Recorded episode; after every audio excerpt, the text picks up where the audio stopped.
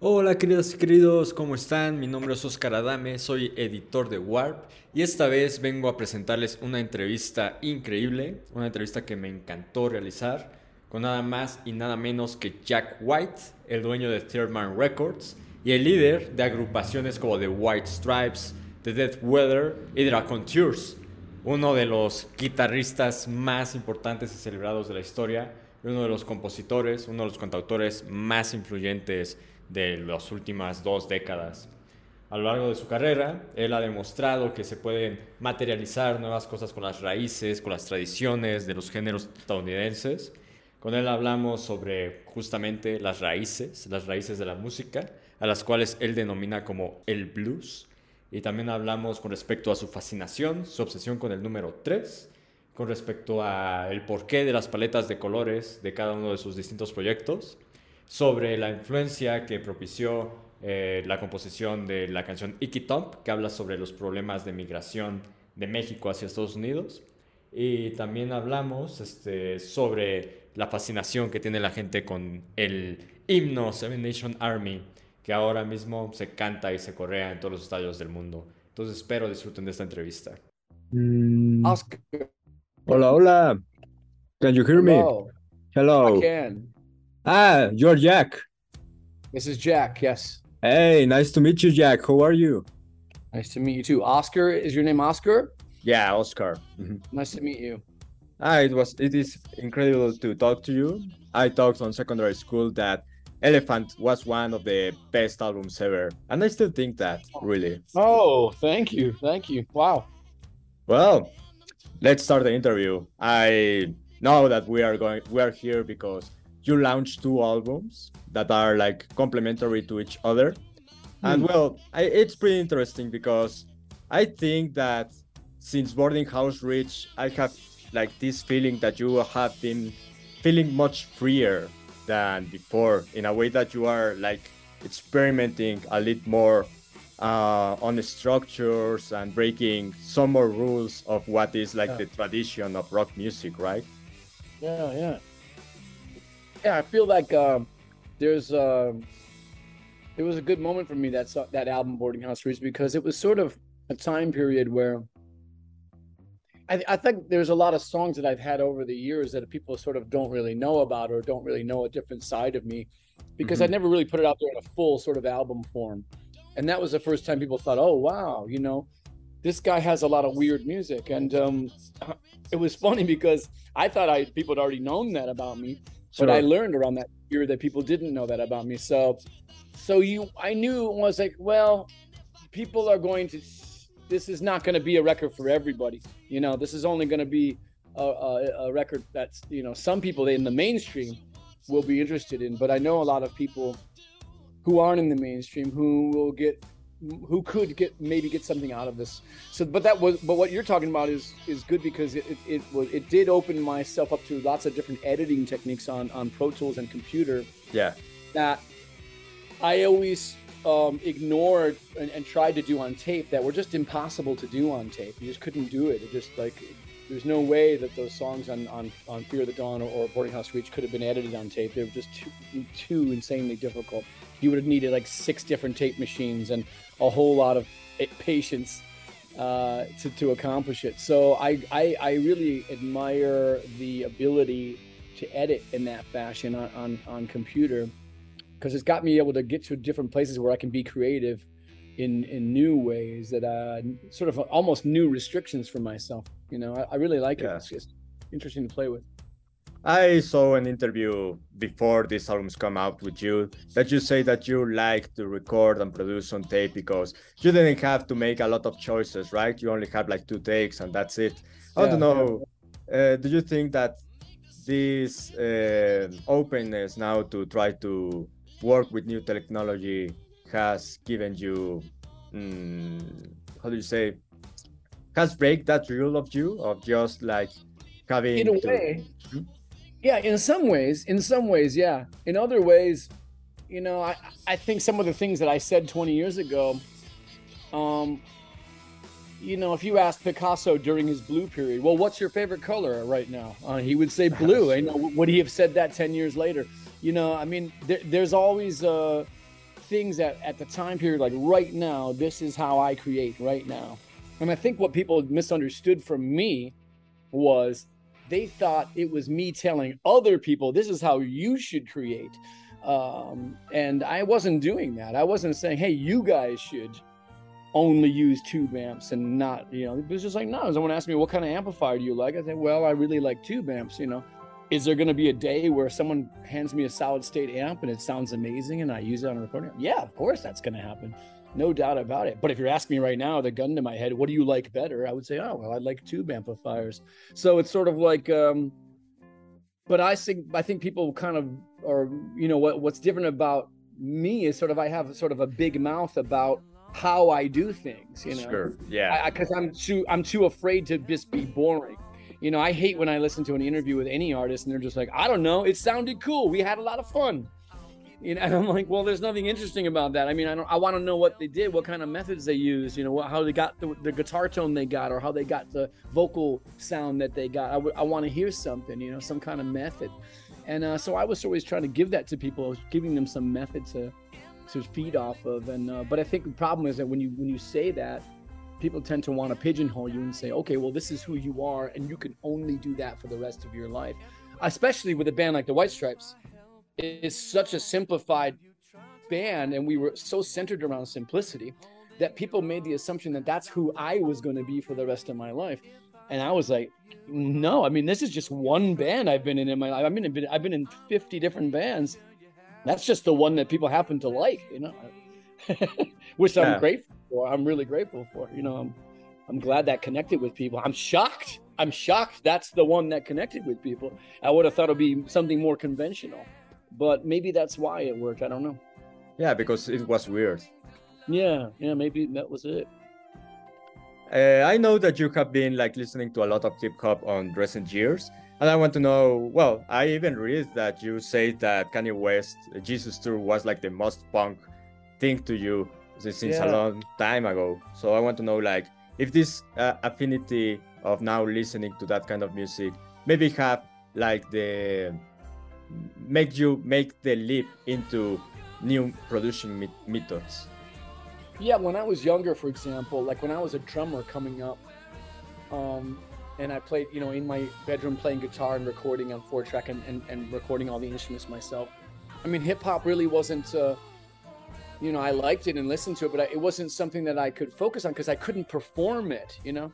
Yeah. I couldn't play it on a guitar. I couldn't play it on a uh, a drum set. Really, you really needed a drum machine and, and turntables and and the ability to rap and all that too, which really wasn't my wheelhouse. Any of that stuff. So it was not that you know I had to. I, my focus was of course in, in places like punk and rock and roll and places where I could actually do some of that. You know. So now. um been I've worked with so many musicians over the years, and especially being in Nashville, there's so many different types of musicians like folk and country and rock and roll and hip hop too as well. And and you get the chance to sort of feed off of different ideas and, and go into different zones where you can you can sort of elaborate and see if there's anything interesting you can combine. It's the combining of different styles that I think is pretty interesting. Like the band we have on tour now, the Mhm. uh, Daru Jones on drums is a very hip hop drummer. So it's interesting to see him play a White Stripes song or a Raconteurs song. And our keyboard player Quincy McCrary is very gospel based uh, keyboard player and singer. So it's very interesting to see what he will do with a country song. And um, and um, I feed off of all that and see well where can I put something in this because I don't know who I am. You know, I mean I I grew up in an all Mexican neighborhood in Detroit in the city of Detroit, not in the suburbs where all the white people lived. And I liked music that nobody around me liked that much, you know? Yeah, sure. Everyone really liked house music and, and really liked hip hop. And I liked that all right.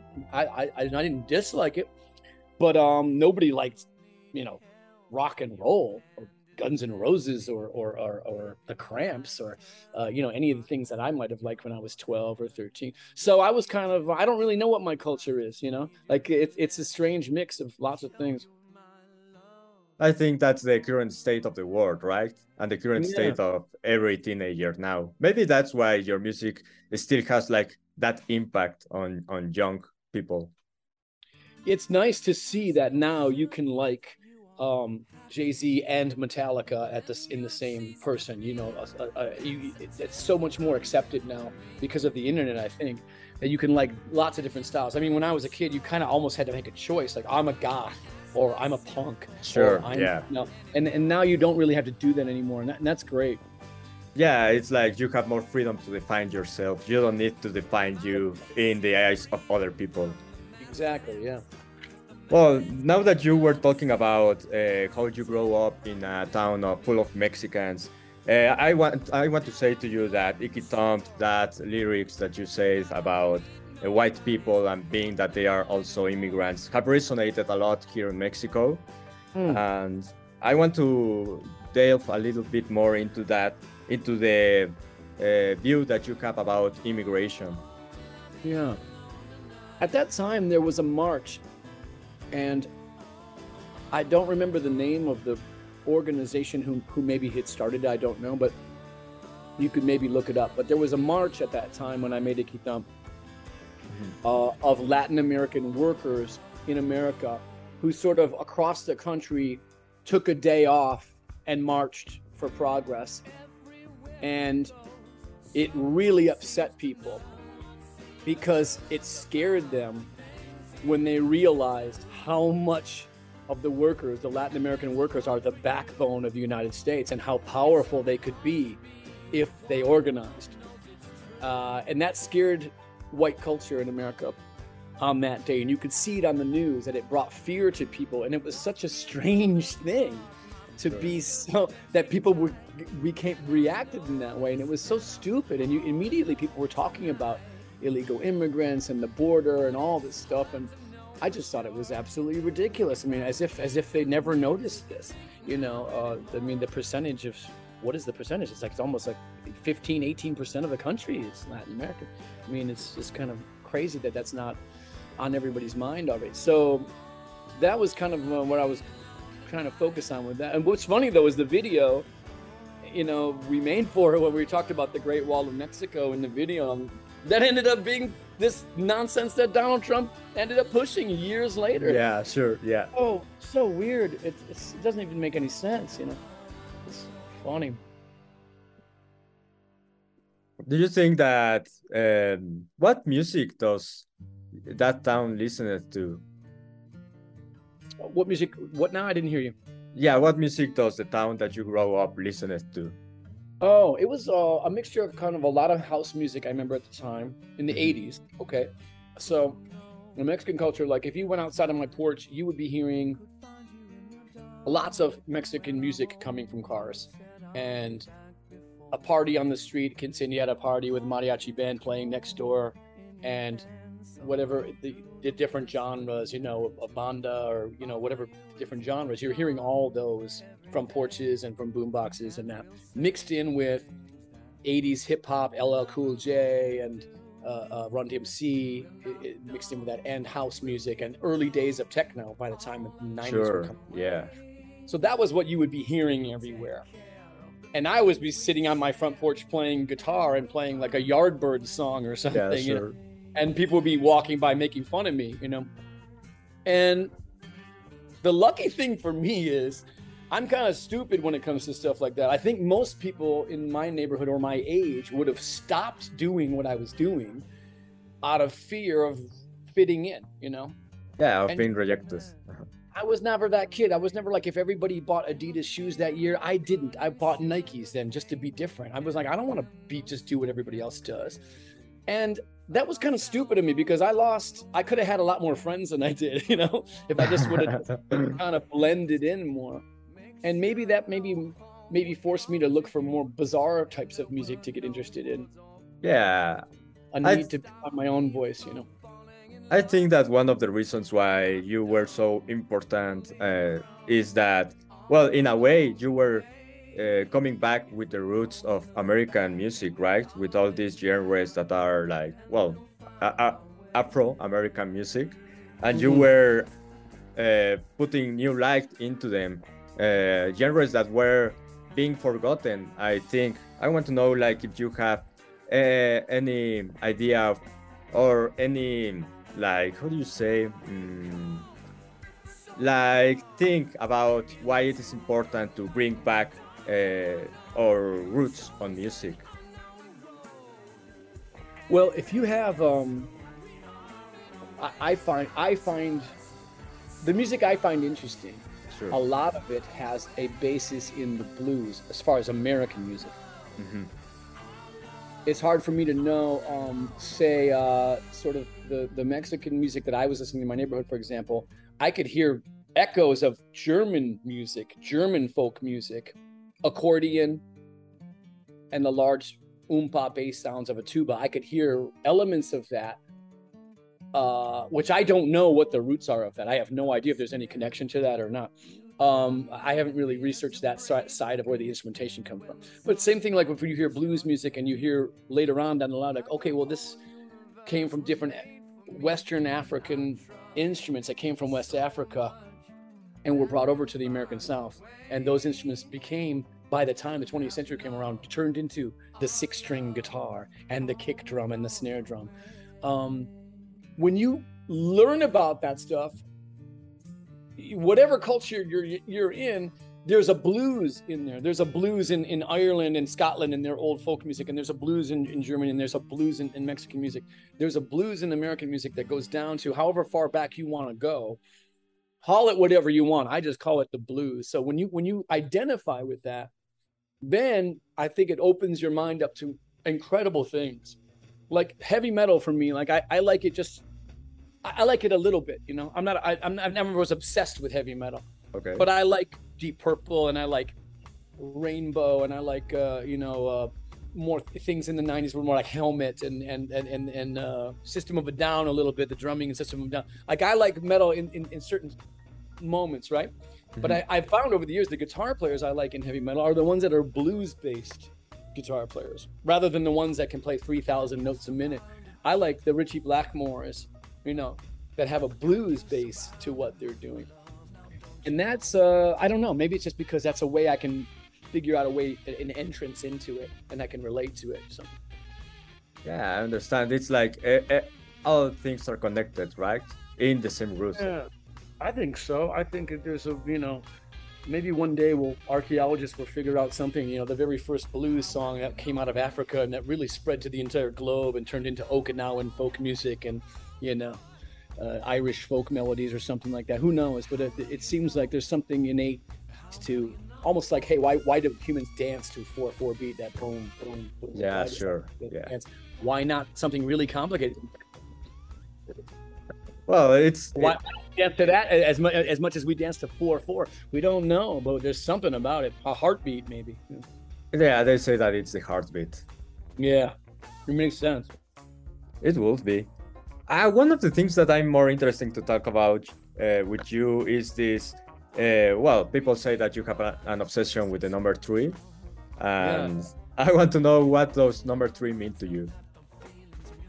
it's sort of a way to just sort of balance my brain out you know it's sort of a blessing like um you know incense in church or something like you uh, sort of thinking about the number three sort of gives me a way to just sort of again find an entrance and um it, it's a balance. It has say one in the middle and one on either side. It sort of has a balance like someone walking on a tightrope having a long pole you know to, to, to balance himself up on the other side. There's there's an element of three there or three legs on a table.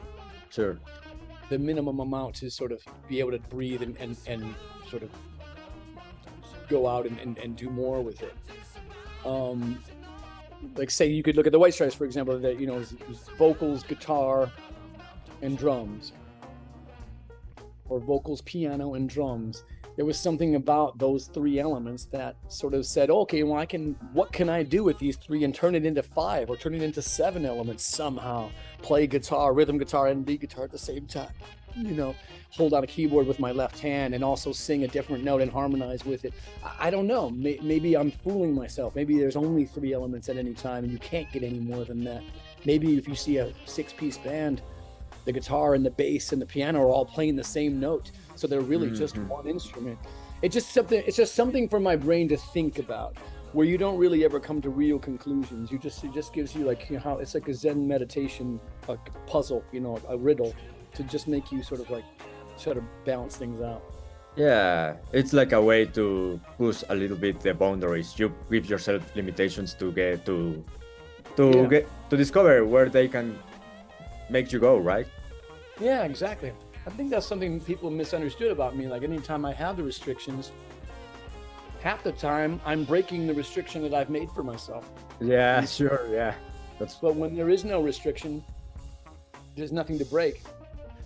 If you say you can record 500 tracks on this song on Pro Tools, do whatever you want, you know, there's no rule. Okay, fine, that's great, and that's great for a lot of people. For me, I almost want to say no. See if you can do this in 10 tracks.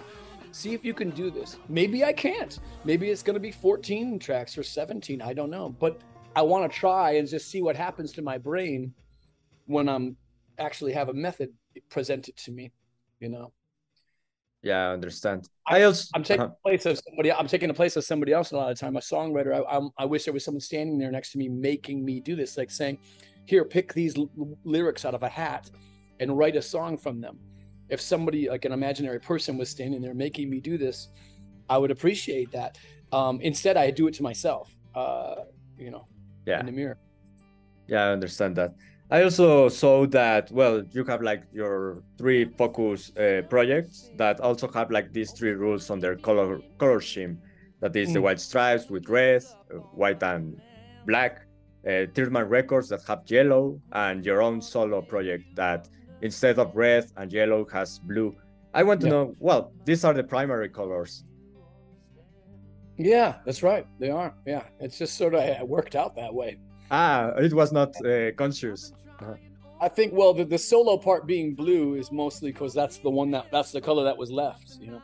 Because I had uh, Third Man uh, Upholstery, my my furniture business was yellow, white, and black, and um, but then when the White Stripes came later, that was red, white, and black. So those were the only two things I had that were based in those colors in my life in, in my creative life, you know. So uh, yeah, by the time the solo thing was happening, that was the last color that was left was blue, so it made sense.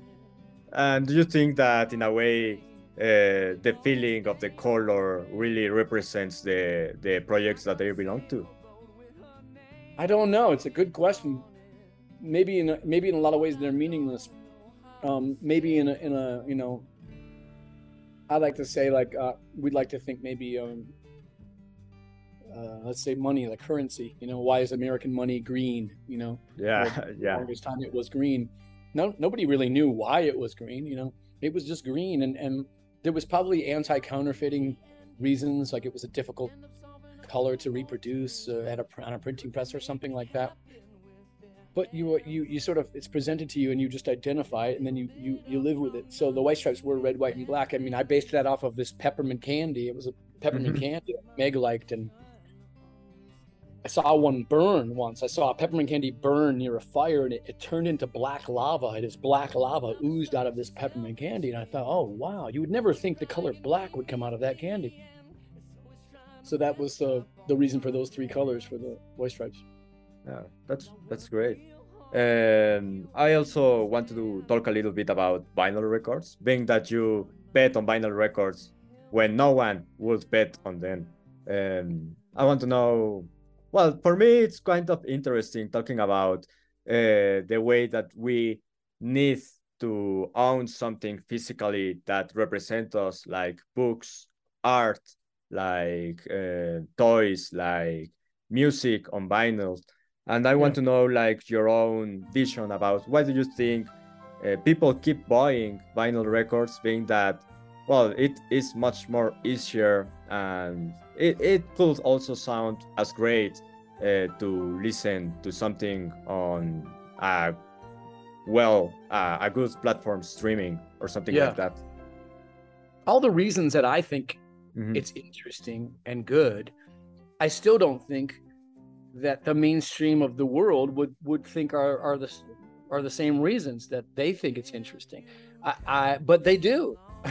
you know, if you would to ask me, you know, 15 years ago, go, do you think that the mainstream will ever re-embrace vinyl? I said, no, not really. I mean, in a small way.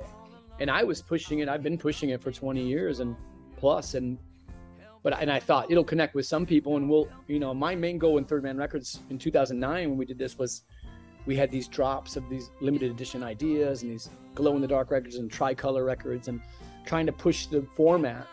A lot of the goal at that time was really to try to uh, help these, these small record stores from closing down. Yeah. Give them something to sell, you know, uh, from us. If we're going to be a label, we need to give these stores something to sell. You know, we knew we were going to do vinyl no matter what. That's the whole purpose of our label. But um, we need to give them something special. And I think those lines that uh, went around the block at Third Man in 2009, I think that was with the beginning of a new era where people were interested in in colored vinyl and limited edition vinyl. Because people Mhm. were talking about in the you know 90s you black vinyl or, and then it almost went away in 2000s you black vinyl again. But it really got into the colored vinyl and the and the, and the limited edition stuff. That's what really sort of started capturing people's imagination and it got got into a wider thing and I think that's a novelty thing and it doesn't really matter, but it's enough of a thing that's kind of interesting. I mean, we didn't have that with sort of DVDs, you know, you didn't like, hey, the new Star Wars movie's on glow in the dark DVD. we didn't really have that, you know? So um, maybe that'll come around one day. Maybe there'll be a version for movies where people can want to, will want to own an object that has their favorite movie on it. I want to know, like, what are your favorite record stores in the world? Oh, wow. There's so many, but um, damn. Let me I just kind of like, well, I really like Rough Trade in London, which Sure. I was I was just at. They have a long, a really great history. I like Amoeba in San Francisco, Yeah, it, that's great. Also. really nice. And there's so many small ones, you know, uh, and uh, and it's it's nice that you know we, we were able to open a, a new third man in London this this Mhm. past, and that feels really great. And and our, you know we're just in Japan a few weeks ago and looking around and seeing if there's a possibility of us one day having a, a, a third man location in Tokyo. That would make a lot of sense. Mhm. It would be cool, yeah. I mean, um, I hope we can do. it. We we don't really know. We'd have to make a, hot, a lot of new friends uh, to uh, sort of, you know, we don't really know anybody there, so uh, it would have to start from scratch. And not, but that's exciting to me. I think that could be an exciting project. That's great. Hey, I'm running out of time, uh, Jack. Uh, I am loving this interview, but I need to finish it. And well, I, I want to uh, just ask you another question. I read it an essay that it's it was pretty interesting because they were talking that well describing Seven Nation Army as the last uh, real folk American song in this way that a folk song is uh, a Mm. song that develops into uh, Vox Populi adopt that Yeah. song yeah Yep. and and that has happened and i think they are right i can't uh, remember any other song from recent years that has been adopted by the vox populi uh, in that way seven nation army has become well here in mexico we go to a bar and people are shouting that bar Yeah. line right Yeah. I want to know like your opinion on this It's it's just outstanding. I mean, I can't I can't believe it. I just can't believe it because it's. I liked that riff when I first wrote it. I thought it was powerful. Mhm. also people around me didn't think it was that interesting you know and um we recorded it quickly and then when the album came out the labels didn't want to put it out as a single i mean yeah it just shows you nobody knows you just never know and i think we're seeing that now with say like uh the kate bush song on stranger things yeah running up that hill. Mhm. why that song? Why now? It's a great song but why now? We don't know. Who knows you know? I mean you could play th- a thousand different songs in the stranger things series and nobody would give a damn about any of them. But for some reason that one people connect to it and it's magical when it happens. And sometimes it happens for a minute or a year or sometimes it happens forever you know people are still learning smoke on the water on guitar too and it's really nice to walk into a guitar store and hear someone playing Seven Nation Army on guitar for their first time. They pick up a guitar. I mean, there's nothing more. I mean, it takes my breath away. You know, I can't believe it. Do you think that is your greatest uh, your greatest achievement? It probably will be hard to top that one. Well, thank you very much for your time, Jack. It was great to talk to you. I'm really happy about this. And well, send you a big cock. I I expect very much your concert here in Mexico. I know that it's going to be great. oh, great. Thank you, Oscar. I appreciate it. I, I hope to talk to you again soon. Uh, I'm hope that too. Cock, Have a great day. All right, take care.